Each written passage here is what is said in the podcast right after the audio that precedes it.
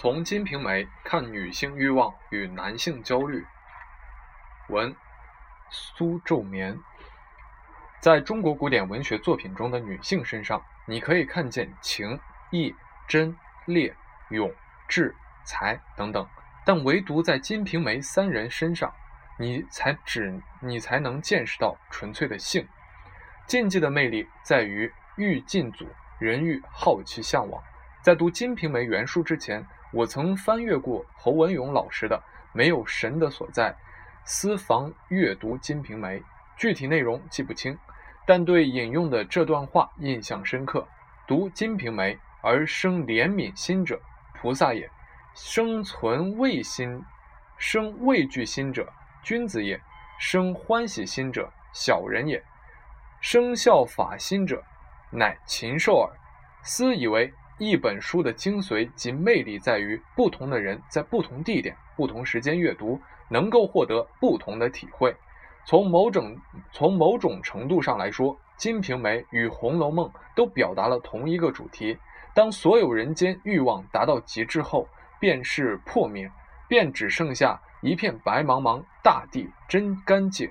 不过，在这篇文中，我并不想讨论那些宏大苍凉的东西。我只想说说读完第一遍《金瓶梅》后脑海中留下的深刻印象。《金瓶梅》是我接触过的古典文学作品里唯三为唯三为性而性，因或因性生爱的女人，《金瓶梅》女性的性代言人，《金瓶梅》接《水浒传》的剧情而来，在武大郎身死。武松流放，潘金莲嫁给西门庆为第五房妾后，正式展展开。从人物特征来说，潘金莲是一个为性而生而性且欲望强烈的女人。最初，她与西门庆勾搭时，就是因为西门庆性能力强。原书里言，却说这妇人自从与张大户勾结，这老儿是软如鼻涕浓浓。如将的一件东西，几时而得个爽利？就是嫁了武大，看官试想，三寸钉的事物能有多大力量？金帆遇了西门庆，风月酒冠，本事高强，如何不喜？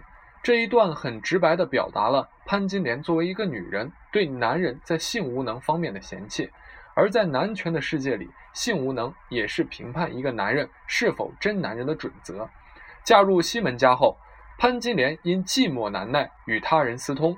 后面在西门庆服食胡僧药，体现衰症后，也没有任何关心，只想着先满足自己的欲望。可以这么说，潘金莲是把西门庆当做一根人形按摩棒。女主角对男主角只有纯粹的性需求，这一点在以往的古典文学作品里都是绝无仅有的。李瓶儿与潘金莲相同的一点，都是因西门庆性能力强而娶身。不同的地方在于，潘金莲纯粹为性而性，而李瓶儿却因性生爱。在花子虚身亡后，李瓶儿曾招贤将竹山，却因不满对方干事，更加思念西门庆。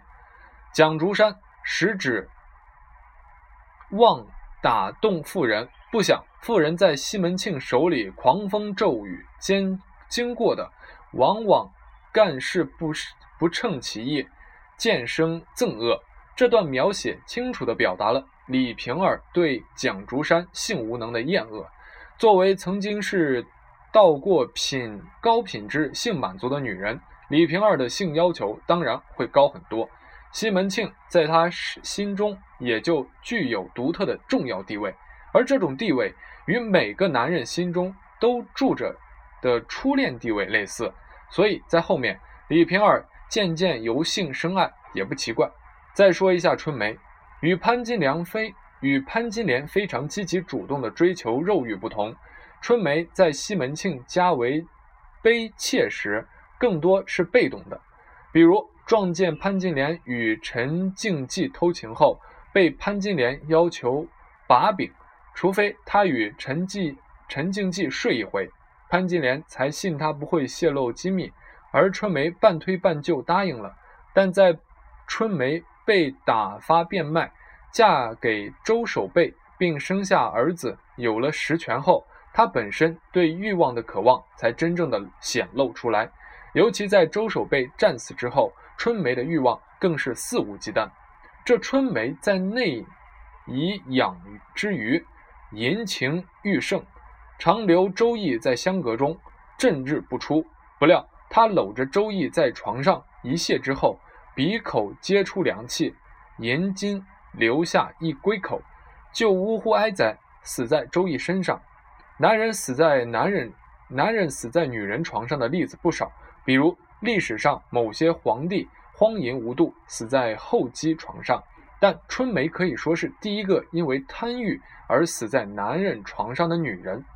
金情金瓶梅三人可谓古典文学作品里唯三的女性性代言人。潘金莲是纯粹的追求肉欲，李瓶儿从肉欲发展到情爱，春梅则在肉欲里毫无节制，但是。他们本身的欲望从没有得到客观正视，而是被定义为淫妇，因为男权不允许女性有欲望，也害怕女性有欲望，而这种禁止和恐惧背后隐藏着男性本身深刻的性焦虑。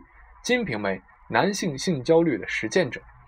金瓶梅三人道出了男性最大的性焦虑、性无能，从古至今。无论是求药拜师，还是各类重振雄风的保健品广告，都是这一男性性焦虑的最好体现。而在《金瓶梅》中，性无能焦虑可以从男女两个方面来看：一是男性本身千方百计的要想要变得性有能，比如西门庆求胡僧药，蒋竹山买了些景东人士来取悦李瓶儿。二是女性直接、明确的表达了对男性性无能的鄙视，软如鼻涕，犟如浓如浆，三寸钉。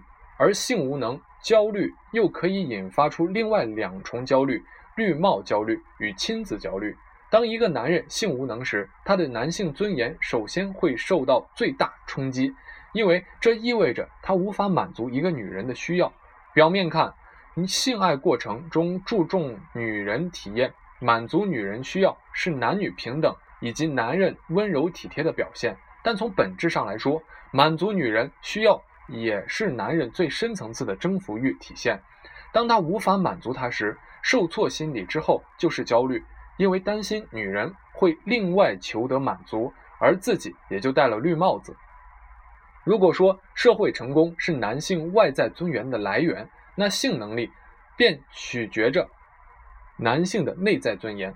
如果把视野拉到婚内关系中，戴了绿帽子，自然就会引发第三重焦虑——亲子焦虑。在之前王宝强、马蓉出轨成事实后，网友就非常热心地寻找王宝强孩子与宋哲相似的证据，由此而来的段子，心疼也不少。以潘金莲，以潘金莲为例。潘金莲可谓是男性三重焦虑的彻底实践者。首先，她就非常嫌弃张大户和武大干事不行。后来，在嫁给西门庆后，潘金莲与人私通，给西门庆戴了不少绿帽子。最后，她又和陈静济生下了个孩子，丢在厕所，结果东窗事发。从某种意义上来说，潘金莲被指作淫妇，典型是表达了所有男性的心声。对这种把他们的焦虑变成事实的女人的恐惧与深恶痛绝。只要男性把女性的性与子宫当做有价值的贵重物品，性无能、戴绿帽子、给隔壁老王养孩子，这三重焦虑就会如同达摩克里斯之剑般悬在头顶，让人永不得安息。